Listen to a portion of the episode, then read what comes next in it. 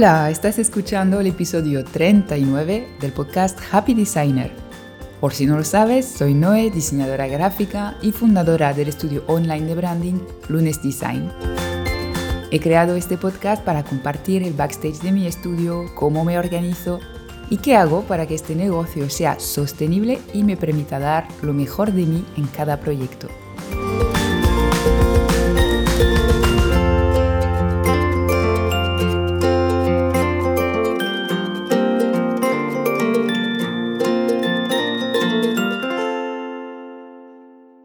Hoy quiero hablar de un tema de productividad acerca del cual me han preguntado hace muy poco en Instagram, la procrastinación. No es la primera vez que sale este tema, ¿vale? Me lo han preguntado ya varias veces, entonces he pensado dar de una vez mi punto de vista sobre ello y algunos trucos para evitar que pase, ¿vale? Porque creo que es bastante desagradable estar procrastinando o más bien lo desagradable es la culpabilidad que sentimos al estar procrastinando. Bueno, vamos a explorar y ver cómo funciona todo esto. Vamos allá. Vale, puede que no sepas exactamente lo que es esto de procrastinar, pero te aseguro que lo has vivido al menos una vez. Esto es cuando haces algo menos importante en lugar de hacer lo que deberías hacer en este momento, ¿vale? Imaginemos que tienes una tarea pendiente para tu negocio o para un cliente y mm, que debes hacerla, sí o sí, no hay otra. Sin embargo, de repente parece más urgente, más importante hacer otra cosa. Puede ser desde tender la ropa, ¿vale? Que esto es la desventaja de trabajar desde casa.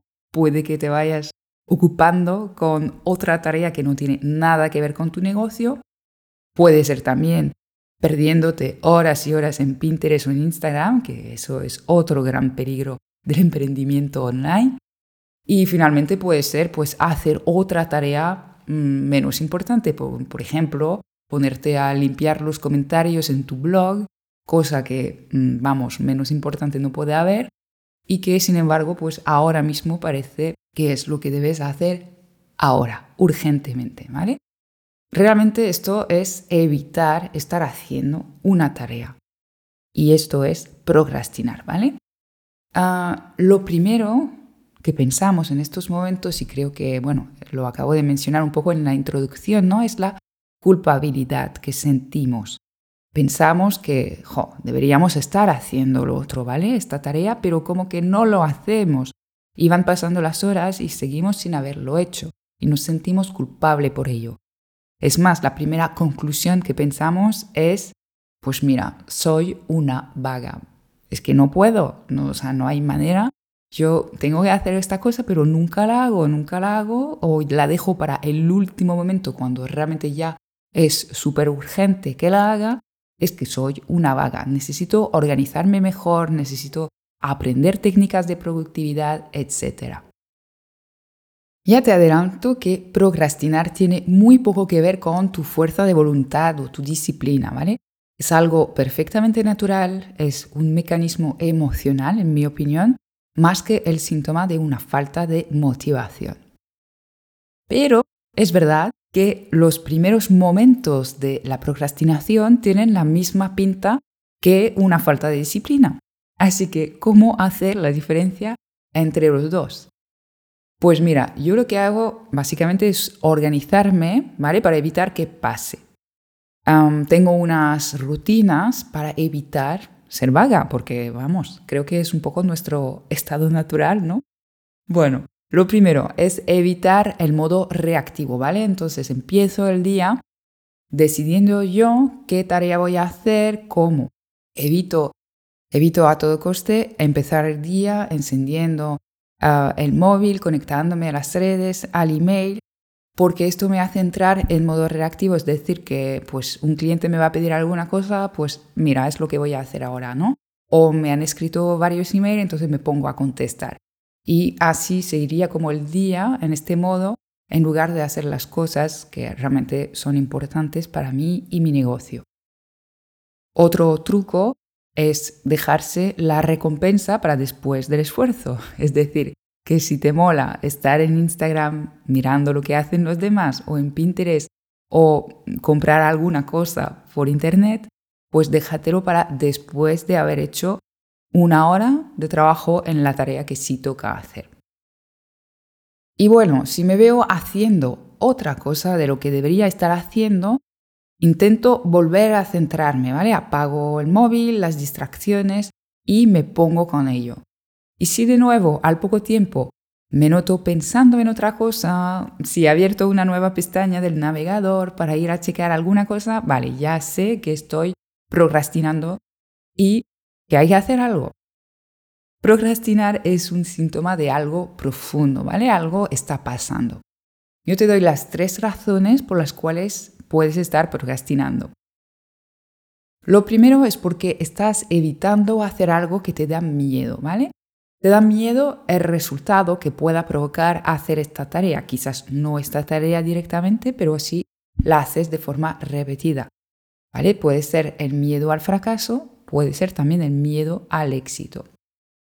Mira, por ejemplo, si vas a hacer una tarea que es, diseñar un branding para un cliente, puede que mm, tengas miedo en el fondo a ponerte con ello porque esto podría eh, ser un fracaso. Esto podría ser una propuesta que te rechaza al cliente, podría ser un diseño que a ti no te gusta y que te hace pensar, pues, jo, que quizás no eres tan buen diseñador como pensabas, que deberías dedicarte a otra cosa, etcétera, etcétera. La mente se puede volver muy dramática, esto ya lo sabemos, ¿no? Entonces, bueno, evitas hacer la tarea para no provocar esta situación desagradable. Y como decía antes, pues el miedo al éxito podría ser el miedo a que esta tarea provoque pues el éxito de tu negocio. Ah, por ejemplo, hacer tu promoción en redes, actualizar tu portfolio, ¿vale? Son todas tareas que podría ser, ah, podrían provocar el éxito de tu negocio. ¿Y por qué esto puede dar miedo? Pues básicamente porque te hace salir de tu zona de confort, ¿no? El éxito puede ser un otro estilo de vida que tú desconoces y entonces por defecto pues te da un poco de miedo. El cerebro siempre va a querer quedarse en lo conocido, aunque esto sea pues una caca, una situación en la cual pues no cobras lo suficiente, te llegan clientes que no molan, pues puede que sea tu situación ahora mismo, pero bueno, pues la conoces, ¿no? La manejas, entonces no sabes cómo va a ser esto de, un negocio exitoso, por lo que puede que estés procrastinando para evitar estas cosas. Puede también que te estés exigiendo mucho, ¿vale? Mucho, mucho. Esto lo solemos hacer los creativos, los emprendedores en general. Ah, pues ya sabemos nosotros lo que es un gran diseño, Tenemos mucho criterio. Esto ya lo comenté en algún episodio es muy probable que tu criterio visual esté más elevado que tu capacidad a diseñar, ¿vale? Muchas veces sabemos lo que es un diseño excelente, pero todavía no conseguimos hacer este diseño excelente nosotros solos, ¿no? Entonces, bueno, como que estamos exigiendo más calidad de la que podemos producir o nos presionamos mucho sobre el resultado también. Entonces, como tenemos este miedo a decepcionarnos, ¿no? A acabar esta tarea pues mm, sin llegar a la altura de nuestra propia exigencia, pues ya puestos a decepcionarnos no hacemos nada, ¿vale? Así ya nos quedamos más, nos ahorramos este esfuerzo. Y de paso, pues trabajar con esta vocecita en la cabeza que te dice, uy, no va a ser lo suficiente, o tienes que hacerlo mejor, tienes que hacerlo genial, pues eso paraliza un montón y no es sorprendente que estés procrastinando si este es el diálogo interno ¿no? que hay en tu mente. Puede ser también que estés evitando hacer algo que no sabes muy bien hacer, ¿vale? Cuando no sabemos por dónde empezar con una tarea, pues mm, es más fácil evitar hacerla o convencernos de que hay otra cosa más importante en este momento que empezar. No nos gusta de nuevo salir de la zona de confort, entrar en terreno desconocido entonces, bueno, no sabemos por dónde empezar, pues no lo hacemos directamente, ¿no? Perdemos tiempo pensando por dónde vamos a empezar. Y esto no es agradable, por lo que pues esto, lo posponemos. Procrastinar es posponer alguna sensación desagradable, no tiene mucho más, ¿vale? Finalmente puede ser que simplemente estés cansado, Puede ser un cansancio energético, te falta el sueño, te falta el descanso, o puede que sea un cansancio creativo, ¿vale? No has respuesto la creatividad, la inspiración después de haberlo dado todo en tu último proyecto y como que mm, pretendes ahora hacer de nuevo una maravilla de proyecto creativo, pero no has vuelto a inspirarte, a recuperar la motivación, la creatividad, ¿vale? Yo creo que muchas veces las cuestiones de productividad, de gestión del tiempo, mm, deben enfocarse un poco distinto. Es una gestión de la energía más bien. ¿vale? No puede ser relacionado con la productividad al 100%. Necesitamos verlo como un desgaste energético, el, hecho de crear y trabajar, ¿vale? En nuestro caso. Y bueno, esto se ha de reponer de alguna manera, necesitas llenar de nuevo el vaso para poder volver a dar. Y esto lo olvidamos muchas veces. Así que intenta identificar qué es lo que estás evitando hacer si es que en realidad quieres estar descansando pero no te lo permites. De hecho, la primera solución ¿vale? al tema de la procrastinación es que empieces a desconectar del concepto de rendimiento asociado al horario, ¿vale? Al tiempo. No tienes jefe, por si no te habías dado cuenta. no estés calentando la silla porque se supone que se ha de estar ocho horas al día, cinco días a la semana currando, ¿vale? Y más aún si somos autónomos porque se supone que debemos estar pringando horas y horas. Deja de sentirte culpable cuando no estás rindiendo. Piensa que lo tuyo es una tarea de alto nivel, ¿vale? La creatividad es una tarea de alto nivel. Mira, esto ya lo he comentado, creo que en el primer episodio del podcast, pero la jornada laboral de ocho horas es un invento de la era industrial y en este momento se creó sin pensar en la ejecución de tareas creativas, ni de hecho se pensó mucho en el ritmo natural del ser humano, pero esto es otro debate. Hay una marca que se llama Voucher Cloud, que no es muy famosa, pero el hecho es que hizo un estudio en su oficina y demostró que las personas realmente son productivas solo unas 2 horas y 50 minutos en un día de 8 horas. Todas las demás horas los empleados las dedicaban a charlar con sus compañeros de trabajo, a comer, a navegar en webs no relacionadas con su trabajo pero lo realmente interesante de este estudio es que un 65% de las personas, los empleados de esta empresa, no pensaban poder ser realmente productivos en estas 2 horas 50 minutos sin haberse distraído y relajado durante las demás horas. Para esto, si somos sinceros con nosotros mismos, creo que lo vemos también muy claro. Esto solo es un estudio, pero hay muchos que van en este sentido. Hay un libro de David Rock, ¿vale? que se llama Your Brain at Work, tu cerebro al trabajo, y encontró que solo estamos realmente enfocados y fluyendo en nuestro trabajo unas seis horas a la semana. O sea que va un poco en la misma línea que el estudio anterior. Pero ahora viene lo más interesante, ¿vale? En Harvard Business Review, otro estudio demostró que la mayoría de profesionales de alto nivel no son capaces de dedicar más de dos horas al día a las actividades mentalmente exigentes, es decir, las que requieren una gran concentración o mucha creatividad, por si te suena de algo.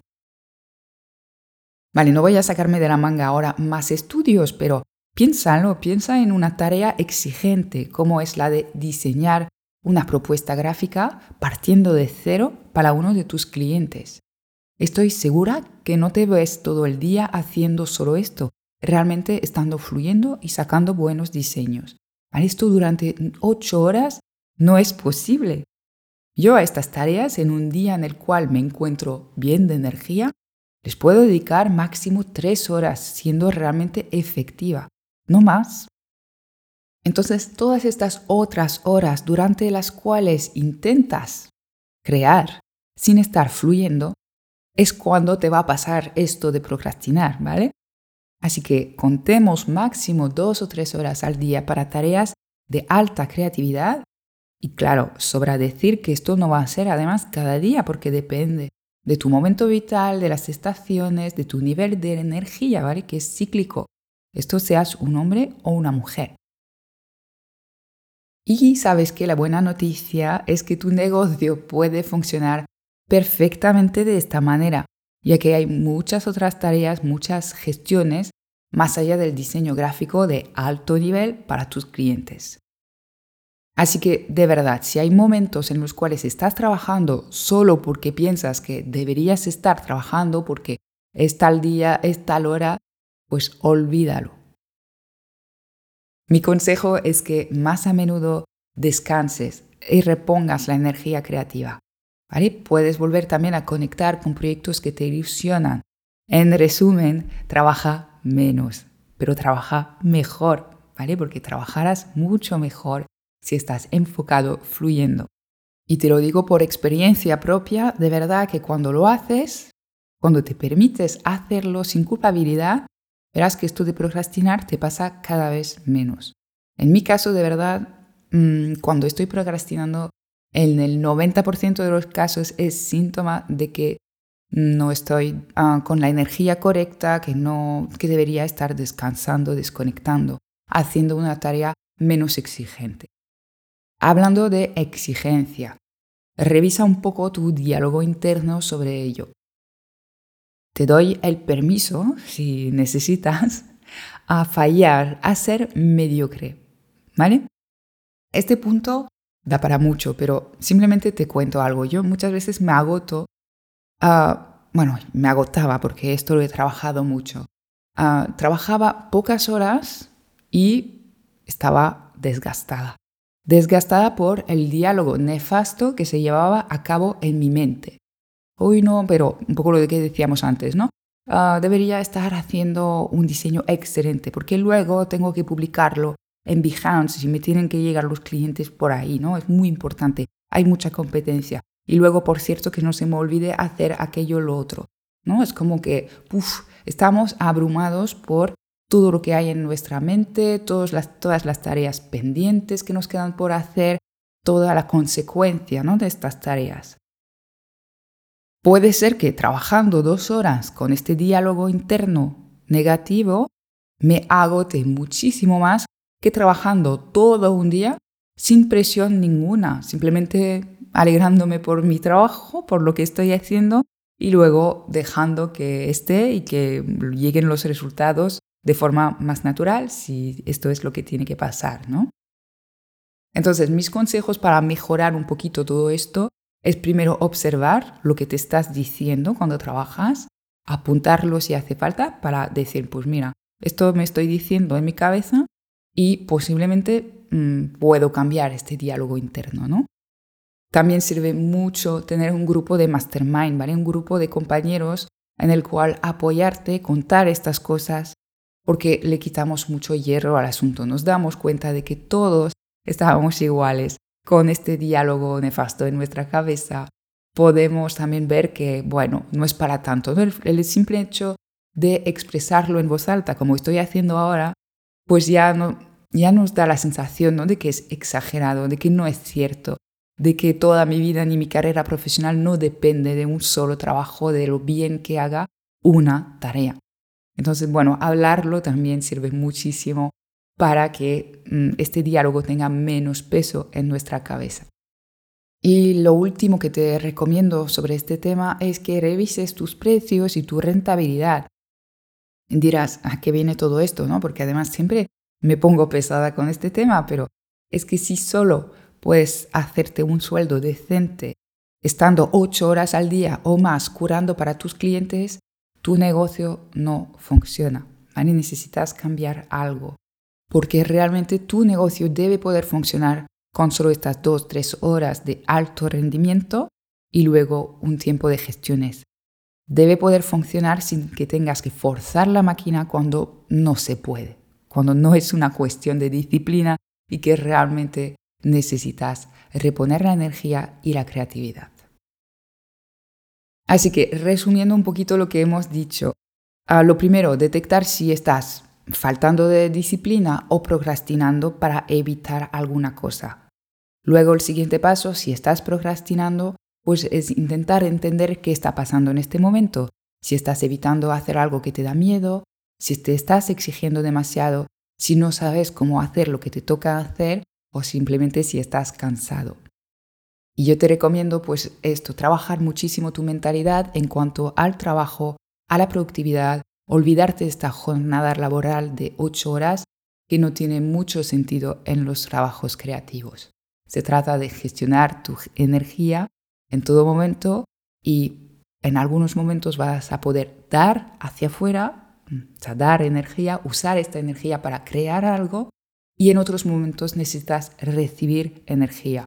Y esto se hace a través del descanso, de la inspiración y bueno, a veces de la creatividad en algo que no está relacionado con el trabajo, fuera de presión y exigencias. Espero que este episodio te haya inspirado. En mi web Lunes School podrás encontrar recursos para ayudarte a ser un diseñador freelance al mando de un negocio creativo sostenible, uno donde puedas descansar y crear a gusto. Un abrazo y hasta pronto para un nuevo episodio.